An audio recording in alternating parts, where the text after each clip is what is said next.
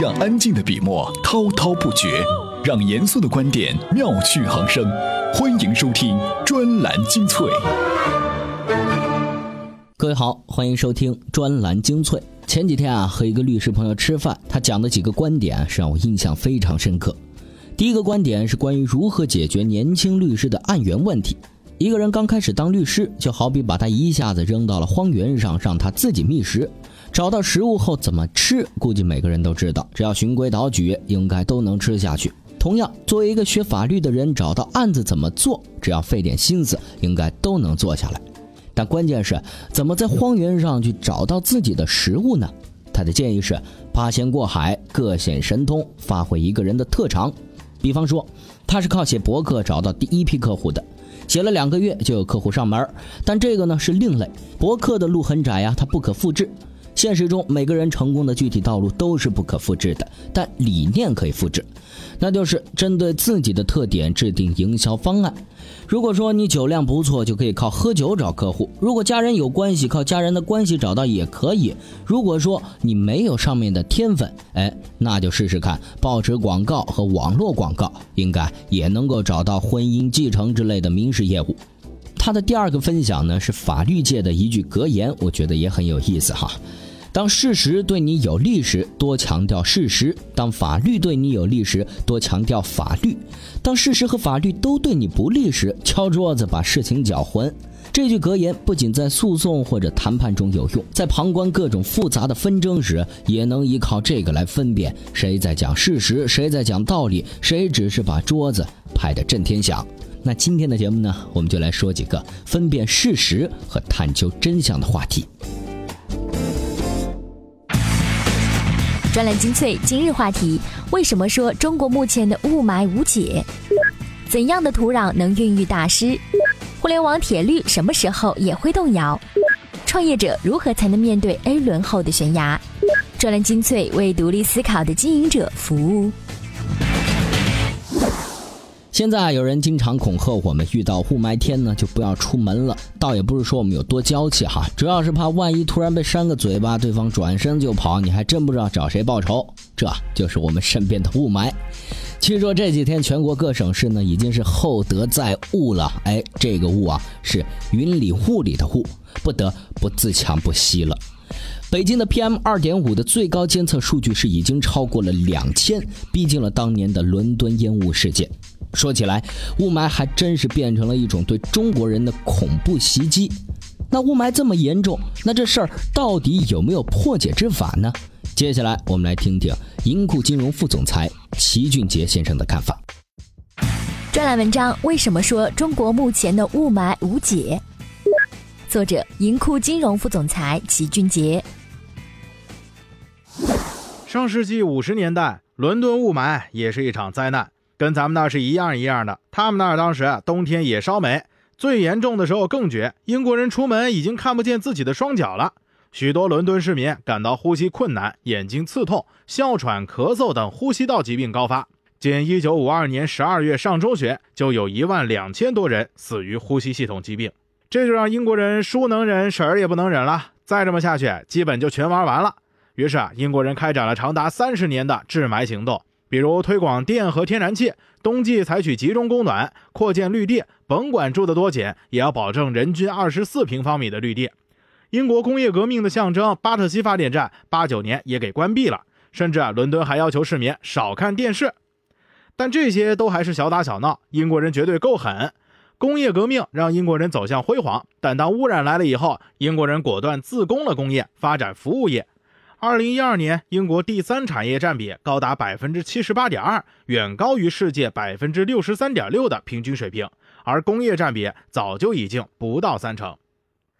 另外，英国人还绝对够坏，把那些高耗能的、高污染的产业，通通都以投资的方式扔到了国外，污染你的，然后我得实惠。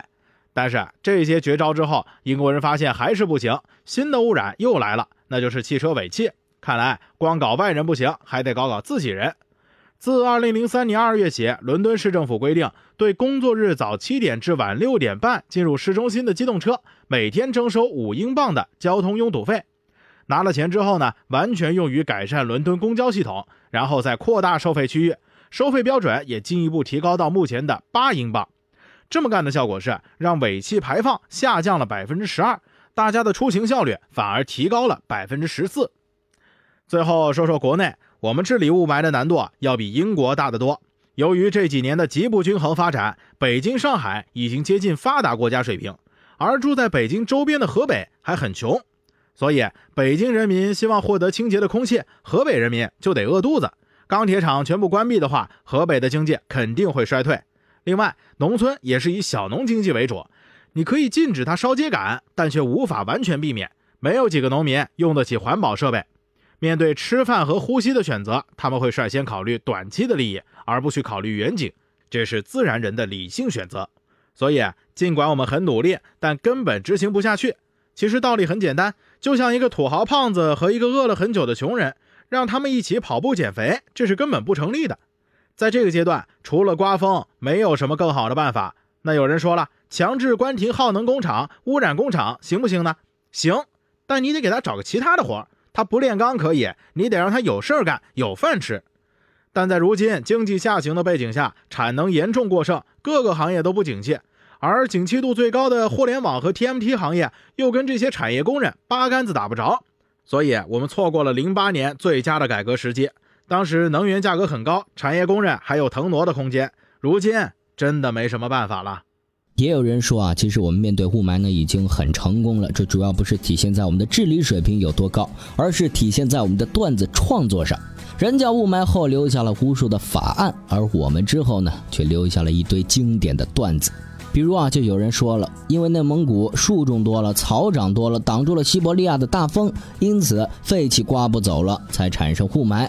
那不种树呢？人家会告诉你，沙尘暴又该回来了。虽然说这话的人呢，很可能忘了吃药，但至少可以肯定一点，那就是雾霾的形成至少要具备三大原因：第一，没风；第二，湿度大；第三，就是工业污染。而现在的所谓治理，就只能靠老天爷刮风这个办法了。好了，雾霾这个话题呢，就先说到这儿，再来说说正在遭遇资本寒冬的创投圈。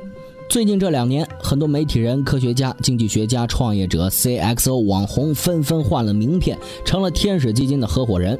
而事实上，不管是大众创业还是全民天使，给业外的感觉呢，就是泡沫乍起，想想都觉得不靠谱。并且啊，创投圈还有个坏习惯，就是投资人喜欢天天给创业者打鸡血，创业者喜欢天天给团队煲鸡汤，正常人觉得这帮人简直是入了魔。在今年这场资本寒冬中，最受影响的却不是这些还能生存、还能喧哗的互联网企业，而是那些刚刚拿到天使投资 A 轮融资、正在畅想未来光明前景却戛然而止的初创企业。资金短缺这道坎儿，成了他们怎么也迈不过去的悬崖。专栏文章：从八四六家初创倒下，看 A 轮融资后的悬崖。作者：IT 评论人康斯坦丁。以往 O2O 初创企业轮番的造势，让 O2O 领域成功忽悠了很多投资人，认为它就是未来最佳的商业模式，甚至有可能颠覆一切。在资本的力推下，O2O 的确席卷了一切，但 O2O 火爆的前提却大多都是依靠源源不断的资金投入。对于市场的盈利途径，很多可能还没真正来得及去实施。这样造成很多 O2O 项目在资本寒冬到来之前根本没有盈利的可能。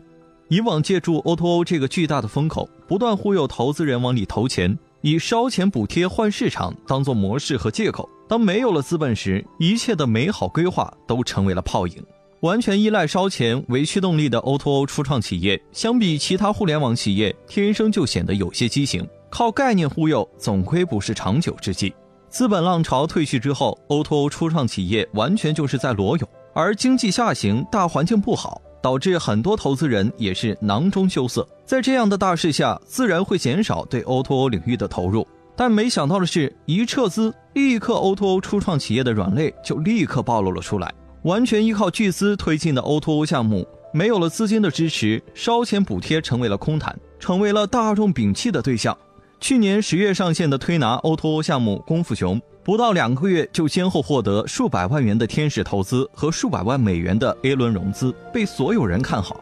但却在前些日子宣布倒闭。这就在于投资人对于烧钱补贴换市场的模式失去了耐心，尤其是迟迟看不到回报的情况下。大势的疲态导致很多拿到 A 轮融资的初创企业，即使将饼画得再大，也没能打动投资者。毕竟 B 轮的融资需求资金更大，投资者肯定会更加的慎重。不过那些融到 B 轮融资的初创企业也没到兴奋的时候，虽然幸运的躲过了这场寒冬，但接下来的 C 轮、D 轮等融资节点依然会让他们挠头。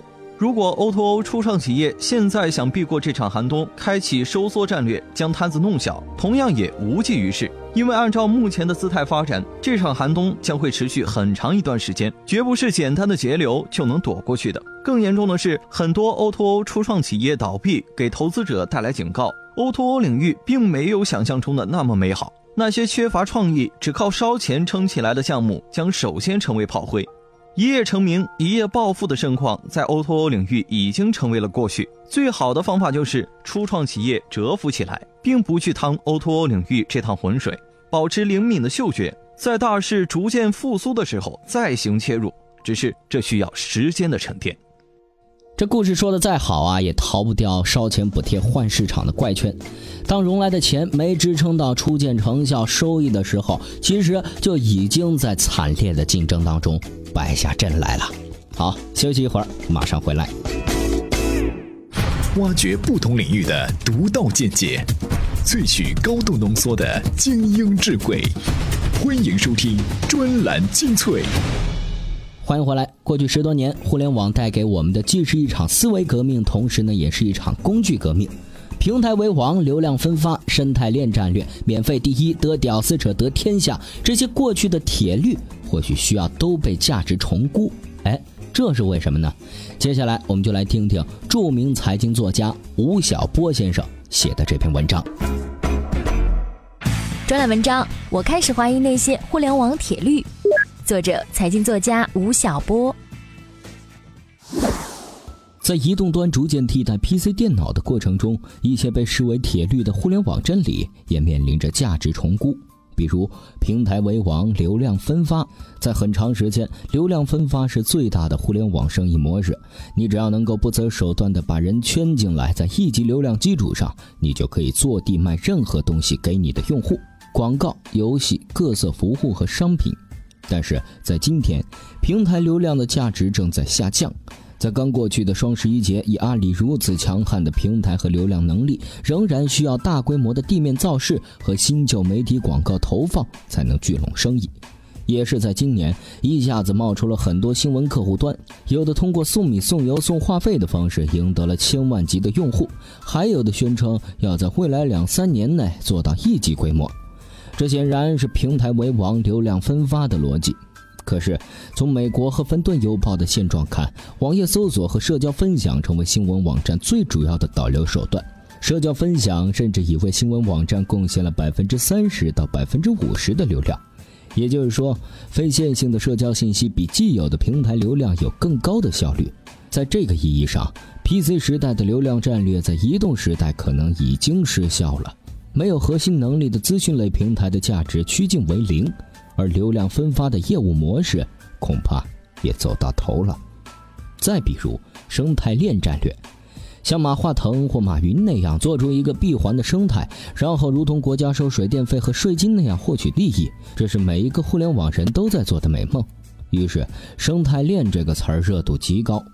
近年来，很多互联网公司冲进硬件领域，做手机、做电视、做插座，甚至做自行车。总之，希望能够让你用它的一切硬件产品，然后形成一个生态闭环。这个战略要成功，恐怕有点难。阿尔玛在虚拟生态中的经验，能否在硬件环境中被复制，是一个非常值得怀疑的事情，因为在本质上这是反开放的逻辑。还比如，免费第一。免费战略是互联网理论体系中的另一个王道。PC 时代，它在游戏和杀毒软件市场上创造出惊人的奇迹。进入移动时代，它仍然被很多创业者视为铁律。四年前的团购大战，这两年的 O2O 和 P2P 大战中，基本上都在打免费牌，甚至极端到了补贴战略。从现在的态势看，在千亿资本的惨烈怒烧下，或许真的烧出了一两座真身。可是绝大多数的参战者将会成为灰烬，在免费午餐下所吸引来的用户毫无忠诚度可言，补贴则呼啸而来，一停则掉头而去，宛如当年的保健品市场一样。